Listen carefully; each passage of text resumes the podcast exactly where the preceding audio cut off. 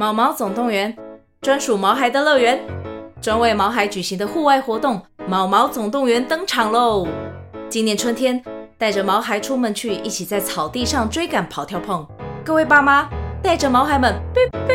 集合，集合！三月二十三号与二十四号，台北大佳河滨公园八号水门，毛毛总动员，专属毛孩的乐园。活动详情请见资讯栏或至 Klook 售票网站。大家好，欢迎收听蔡宜文多元宇宙，我是蔡宜文，让我们一起畅游关于世界、社会、恋爱的多元宇宙。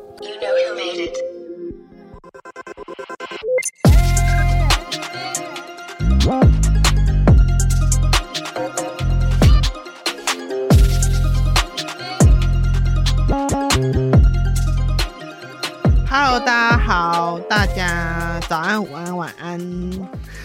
我现在想，我应该要重录一下片头，因为这样就不会 重复两次。大家好，还是我应该是要改变呃例行性跟大家打招呼的方式，就是不要一直讲大家好。好，这大家可以来留言中给我建议。然后呃，今天在录音的时候，早上我在一边吃饭一边看，不有一个中国的 YouTuber 在讲李昌钰的影片。反正如果大家最近有在关注这个新闻的话，就是他在一九八五年，哇，我甚至还没出生呢的时候处理的某个案件证物有瑕疵，好像就因为这样就对伪证有责任。反正因为我不是法律，也不是法医，更不是犯罪鉴定的专业，我不是很清楚到底他有没有责任，或者是有多少责任。只是我有点感叹，就是报道的方向很容易。往那种什么神探神话不在，或者是神探说要质疑这种口吻来进行，我就觉得这个世界真的很可怕。就是最近我开始觉得，你要么就是庸庸碌碌一生不要有什么成就，要么就是你崭露头角之后，好像一点过错都不能犯。我不是说李昌钰一定没有问题，或是一定是清白的，就是李昌钰可能真的有做错事，maybe，或者是他可能。呃，有出错或怎样？因为大家在工作中都会出错，我想啦。可是我意思就是说，大家很开心于把某种样板封神，例如说就是什么华裔神探、华裔福尔摩斯，然后某天你就发现他其实没有那么神，然后他就变得很糟糕，好像万劫不复的样子。就算今天李昌钰在处理这件事情有瑕疵好了，那也是回归他们。法庭的攻防，就是因为李昌钰好像后来就有出来说，就是这是一个二十年的案子，然后以当时的检验技术跟现在检验技术做出差异来断定他自己做伪证，他觉得不是一件很公允的事情。那我不知道李昌钰这样讲是不是对的啦，因为我就讲就是我们也不是什么专家，可是意思就是说。对于他工作判断，他有错的话就会受到惩罚。然后，如果他真的那时候有疏漏的话，他也会在法律上得到应该得到的结果。可是，你就看到很多媒体就开始在那边打破神话，可是就觉得这件事情很瞎、很冷笑话，就是这个神话名就当初你们自己冠上去的。有时候我觉得华人或者是我们现在所处的教育体系或是文化圈。好像很不能接受人失败，就是我们常觉得人一生若做错某个决定之后，好像就会逐渐导向万劫不复。特别是某一些人，你就会特别觉得你好像连一丁点的错事都不能做，因为你只要做错了，就代表你过往的好事都只是虚伪或虚假。反而是有一些人，如果他好像。没有去标榜某一些他认为的价值，或是没有什么核心思想、没有什么核心概念的时候，他胡搅乱缠做一堆有的没的东西，大家也觉得无所谓。就我觉得这个想法好像是有一点病态的，也不能说病态，这样有点病理化。就是这个想法，我觉得很糟糕。可是我又很难去形容这个想法对于我们造成什么样的影响。我觉得，哎，就是我们很见不得人有。失足这件事情，就是当一个人失足的时候，好像周围人就会很想要把他挤下去，或者是把他给否定了。他在还没有失足之前，他也曾经是个不错的人。这件事情，好，那说到失败，大家最近有没有看那个 YouTube 影片，就是三道猴子的一生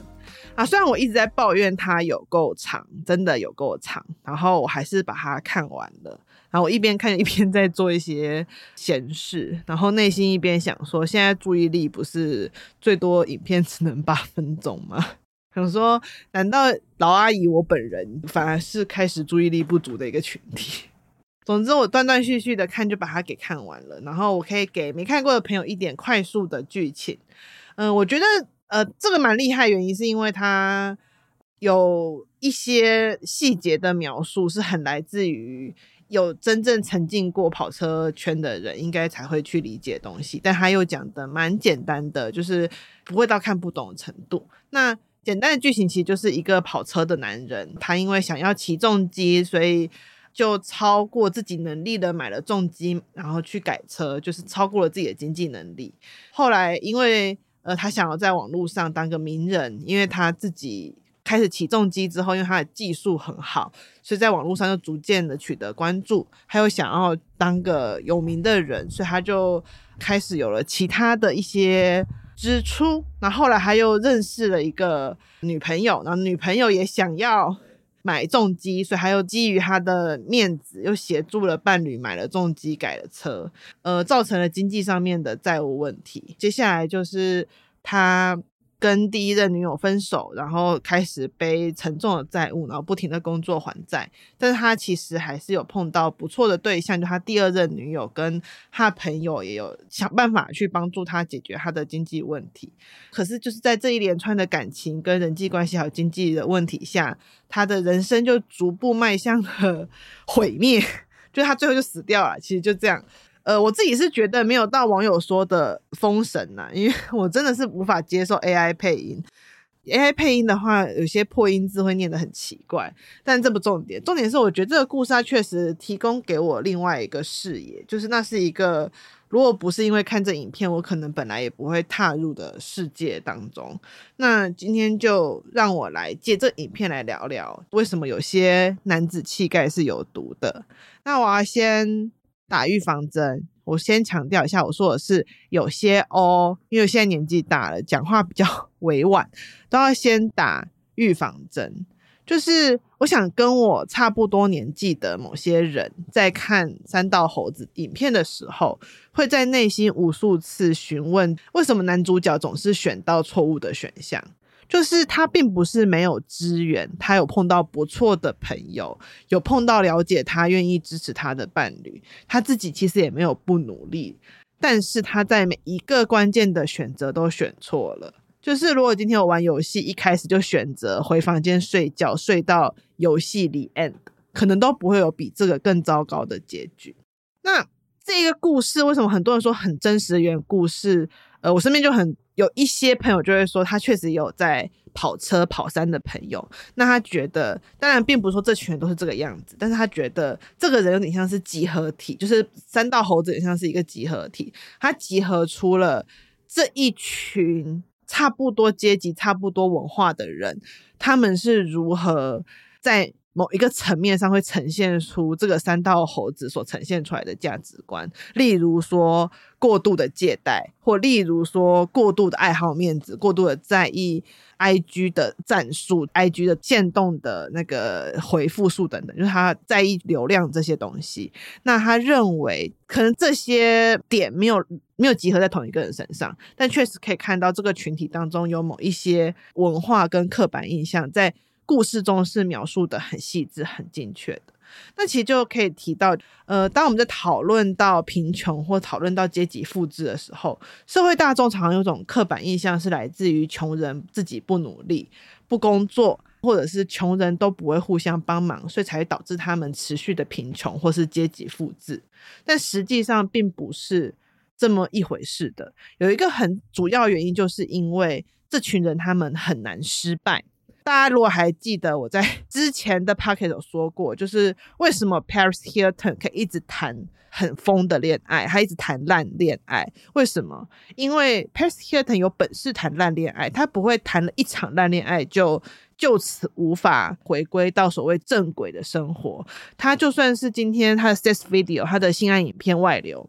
他还可以把它变成一个广告、一个生意。可是对于很多不是那一个阶级、没有那样雄厚资本女性，你一旦性爱影片外流，你可能面临就是你再也找不到所谓的。台面上的工作，你可能就会面临了很多家族跟人际关系上面的压力，大家可能会对你产生了非常糟糕的行为跟情绪以及言论，甚至会去影响到你后续的人生选择等等。所以我意思就是说，很多时候我们会觉得。某一些人，他可以不停的去做一些你觉得很嚣张的选择，但他却没有承受到什么样子的后果，是因为他所处的社会地位让他可以这么做。就像是小劳勃到你，他嗑完药过后，他可以 come back，他可以。成为钢铁人，但是同样，现在在 LA 有一个很重要的问题，就他们有很多过度用药的人，他们可能原本也是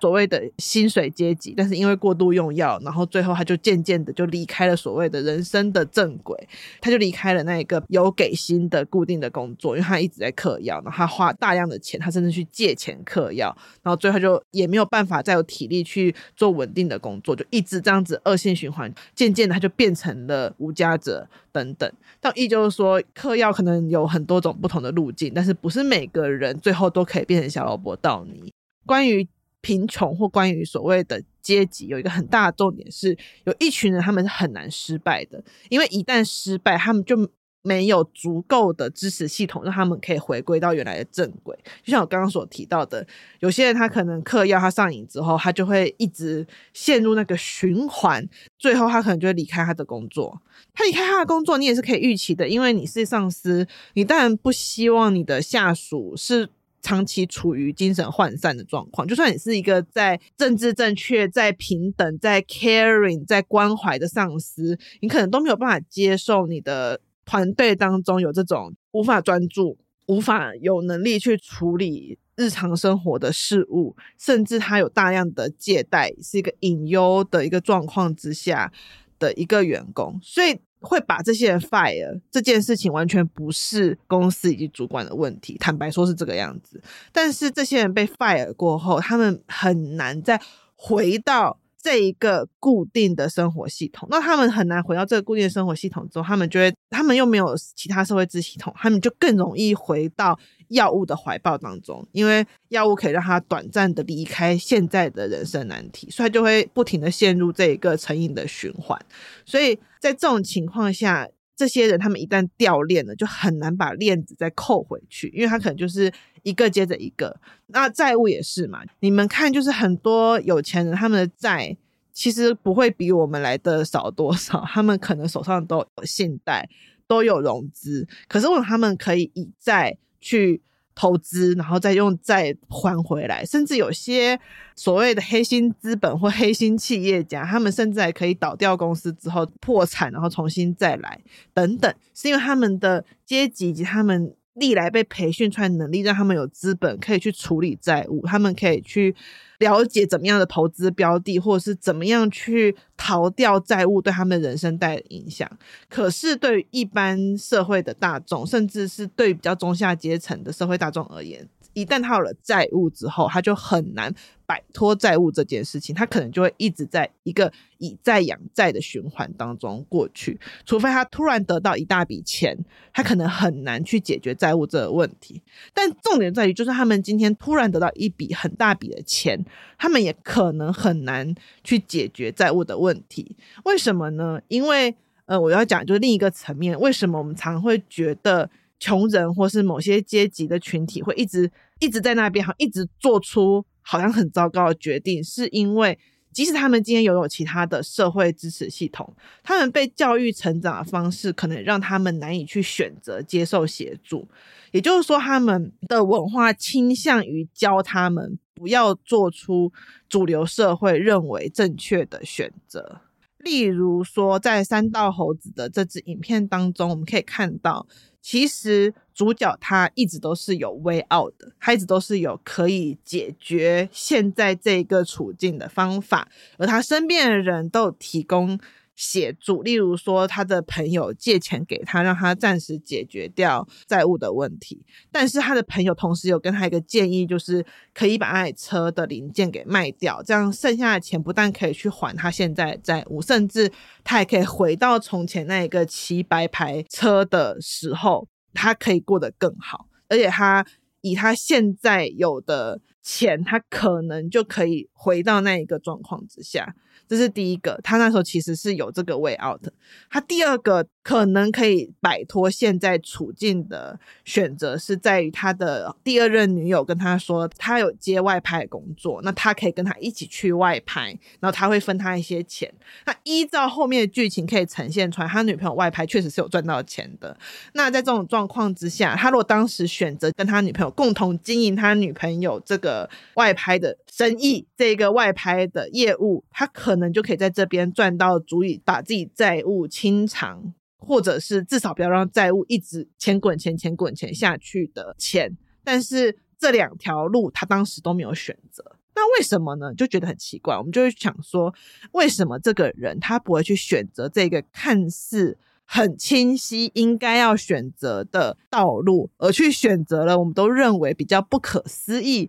比较让人觉得奇怪。要继续背这个债务下去的一条路呢？那为什么呢？首先我要跟大家推荐一本书，它是 Paul Williams 的《学做工：劳工子弟为何接继副业》。这本书的 问题就是很明确，就是直接跟大家说为什么。工人阶级的小孩子还是做工人阶级的工作，他其实在讨论阶级复制的问题。那我为什么说这本书可以一定程度的去回答为什么三道猴子总是不会选择我们认为正确的选择，或者是主流社会认为正确的选择呢？在这本书里面，他其实是透过民族志的方式，他长期观察了工人阶级的子弟，包含他们在校内跟离开学校后进入职场的生活，但也包含了对于这些工人阶级子弟父母的访谈以及观察。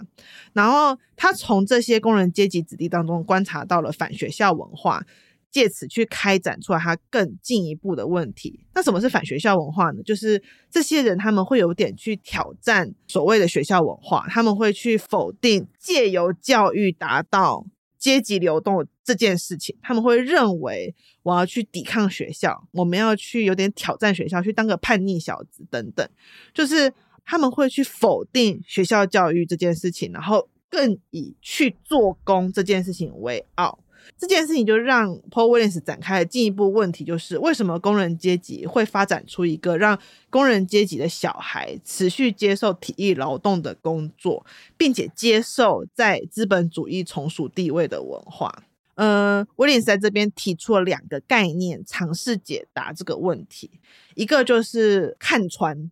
呃，简单讲就是这些小子们，这些。学生这些劳工阶级的子弟，他们其实一定程度的看穿了资本主义的逻辑。他们其实了解自己的劳动力是商品，他们也会去抱怨劳动这件事情是一个无意义但是可以赚钱的东西。但是他们认为，如果他们成为了乖乖牌，他们或许可以取得文凭，但他们会牺牲掉他们现存的生活方式以及。可以获得直接报酬的能力，也就是说呢，他们其实是有看到自己被压迫的，他们有去发展出属于他们自己去抵抗资本主义的文化，例如说，他们去抵抗了学校教育，他们去抵抗了资本主义。对于他们这些工人的想法跟想象，就是认为你们应该就会很想要念书啊，你们就很想要拿到文凭，很想要成为一个乖乖的驯化的一个人，然后来换取阶级的流动。其实这些人是看穿了这件事情，他们并不想要让自己成为一个更乖的工人，让自己成为一个更符合资本主义期待、更符合主流社会期待的。劳动者，他们其实是有看穿这件事情，他们有去进行挑战，他们同时也用他们的体力劳动去对脑力劳动进行了一个挑战，就是诶，其实我并不觉得脑力劳动的人比较厉害，我觉得我们这些工人，我们这些在现场的工人是更有尊严的，我们是更自由的，所以这一个一部分是来自于他们挑战，但同时呢，就是他们又有一个局限。什么叫做局限呢？就是他们把这个对于脑力劳动的挑战，对于资本主义的挑战，跟阳刚气概连接在一起，它跟男子气概连接在一起。那这个男子气概连接在一起，一方面他们崇尚阳刚，崇尚男子气概；一方面他们贬低女性跟阴柔气质。所以体力劳动跟男性跟阳刚气质连接在一起的，去从事。不是体力劳动的人，就是娘娘腔，就是比较不是真男人的人，以及强调工人的 sexuality，工人的性，以及体力劳动所展现出来的工人才是女人真正喜欢的男人这件事情，在这件事情上面，他们并没有真正去理解到女人喜欢是什么。说认真的，他们并没有真正的去把女人的主体放进去，他们是用一个男人必须要是什么样子。这件事情才会取得女人的喜欢，才会得到最多的女人。这件事情来作为自己阳刚气概的一个标榜，同时他们在用这东西去在他们自己的文化意义上面去否定脑力劳动，认为就算脑力劳动赚比较多钱，就算他们可以管理我们又怎么样？我们才是真男人。所以这种情况下，这些人他们即使有能力可以达到。阶级流动，例如说，他们可能并不是真的不会念书，或者是他们可能是真的有可能达到他们技术上面的改良，或者是达到他们文化上面的改进，去取代那一个压迫者的位置。例如说，他们可能可以借此去创业，或者取代压迫者的位置。这些事情他们不见得做不到，但他们在他们的文化里面会一定程度的去形塑出一种，当你去做这些事情的时候。当你去展现出一个不符合现在这个阳刚的劳动者的想象的时候，你就比较不是男人的人，比较缺乏男子气概的人，是女人所不喜欢的男人的人，这些东西都会通通被连结在一起。最后呢，工人在对抗资本主义体制的同时，他们确实形塑出了他们自己的文化，但又被这个文化给作茧自缚。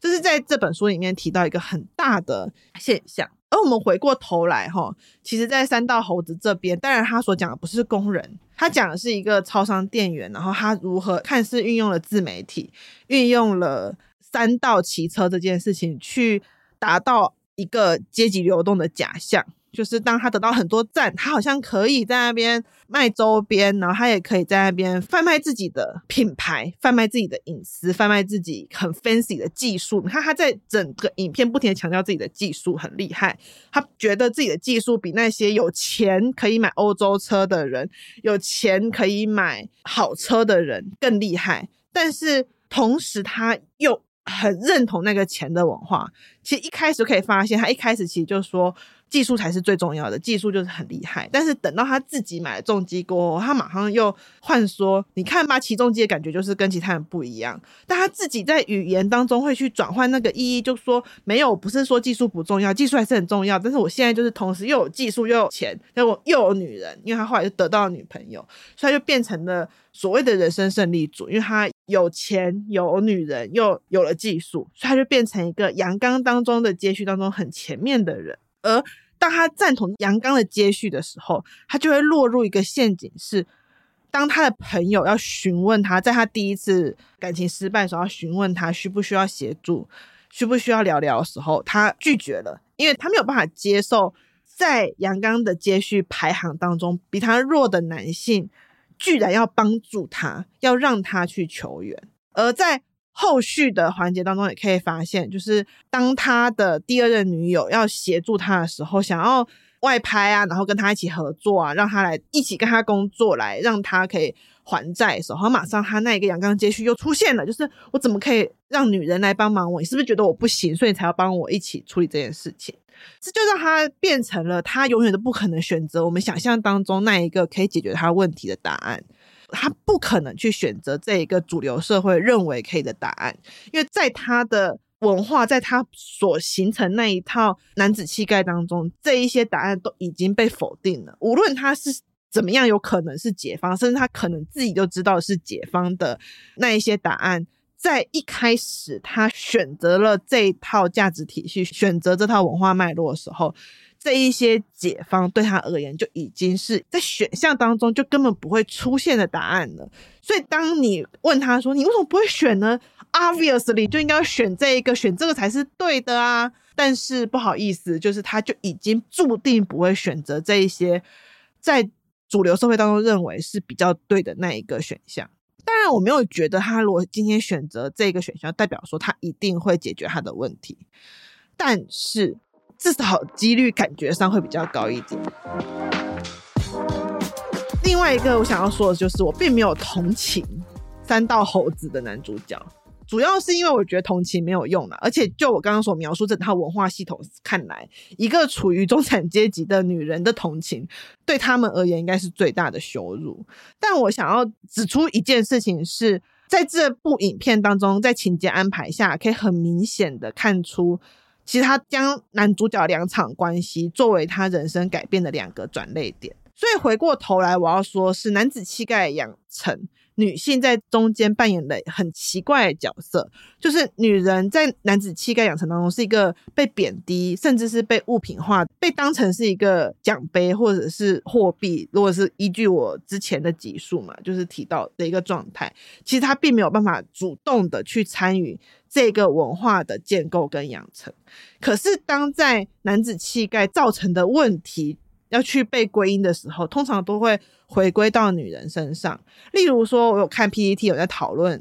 三道猴子的男主角真的很悲惨吗？就会有很多人提到他至少睡到两个很正的妹，或者是他在故事中也就会直接提到说，你看，就是因为他的妹去喜欢上了一个有钱人，去喜欢上一个名册人，所以女人最后都还是要有钱的啊，什么什么之类的。又例如说，如果大家只有关注，就是报系新闻，又有一个在讲什么妈妈买那种不到四万块的车子，然后不买进站给他儿子，然后儿子就悲愤的喊说：“年轻女生会想要坐那个不到四万的机车吗？大家一定都会想要坐进站啊！”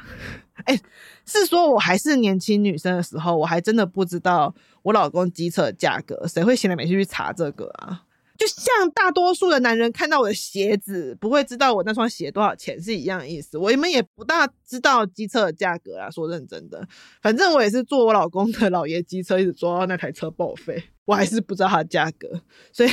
在这边给大家一点 heads up，就是可能你很在意某些事情，但是女生可能根本就不知道那台车多少钱。好，但这不重点，重点是我们之前在前面集数就有提到，女性成为男子气概的奖杯嘛，在这边又变成了一种有害男子气概的元凶，就觉得我们真的很无辜。要怎么说？就是我自己在之前的专栏文章有提到过，男子气概很像是通往真男人，你就是。想象有两个河岸，中间隔着一条河，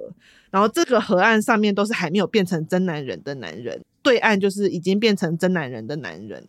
大家就要渡船过去，那个从不是真男人变成真男人的那个岸，就是要渡河，你才可以过去。可是问题就在于说，这一条船它是一个年久失修、无数缝补的船，早就已经成为了考验的本身。很多时候你都忘记，就是当你在开这艘船过去的时候，很多人跟你坐的不是同一艘破船，他可能是搭着游艇或搭着直升机翩然而至，可是你却会相信这个社会用各种方式强调渡河是很重要的。就算你开着这艘破船，你也知道上去可能活下去的可能性可能不高，那艘船已经开始漏水了，可能就是航行的人还在用逻辑的摇杆在操控它，但是。你就忽略了这一些讯号，然后你还是坚持要用破船渡河过去，在中间就遗失跟溺死了很多的人。我相信有些男人是真的用破船渡河成功的，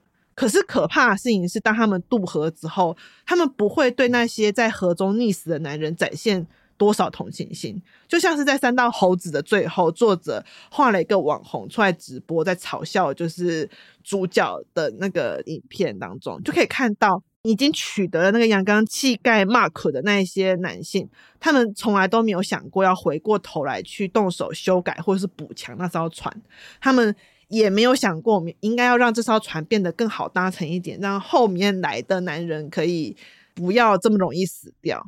重点是他们反而想尽办法会再把这些在渡河溺死的男人归咎到女人身上。会说他们就是因为想要取得年轻女性的欢心，是因为年轻女性喜欢，所以才会这样子。是因为年轻的女人喜欢骑重机的男生，因为年轻女生就是要骑贵的机车，所以我一定要叫我妈妈买贵的机车给我，等等等等。但真的吗？三道猴子这支影片其实有隐约的透过主角的第二位女朋友告诉我们答案，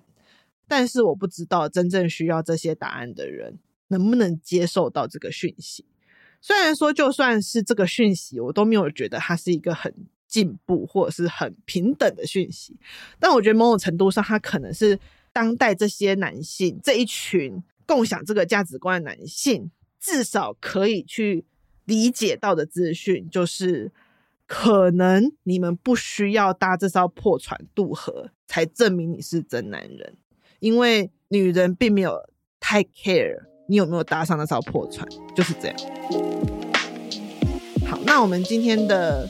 节目就到此结束啦。希望大家都喜欢今天的节目。然后，如果你是在 Spotify 或是 Apple Podcast 或者是 Firstory。等等的 Podcast 平台上收听的，就是麻烦你可以按一下订阅，或者是可以分享给大家听。然后如果可以的话，就是留个言给我，会非常非常开心。然后如果你是在呃 YouTube 频道收听的话，也是麻烦你随手按下小铃铛，可以追踪一下。那我们在不定期的时候也会举办一些直播啊，或者是什么样的 YouTube 的活动这样子。呃，非常感谢大家今天的收听。那如果真的很喜欢我节目内容的朋友，也可以用付费订阅方式，可以加入我们的订阅的群组当中。那今天的节目就到这啦，谢谢大家的收听，谢谢。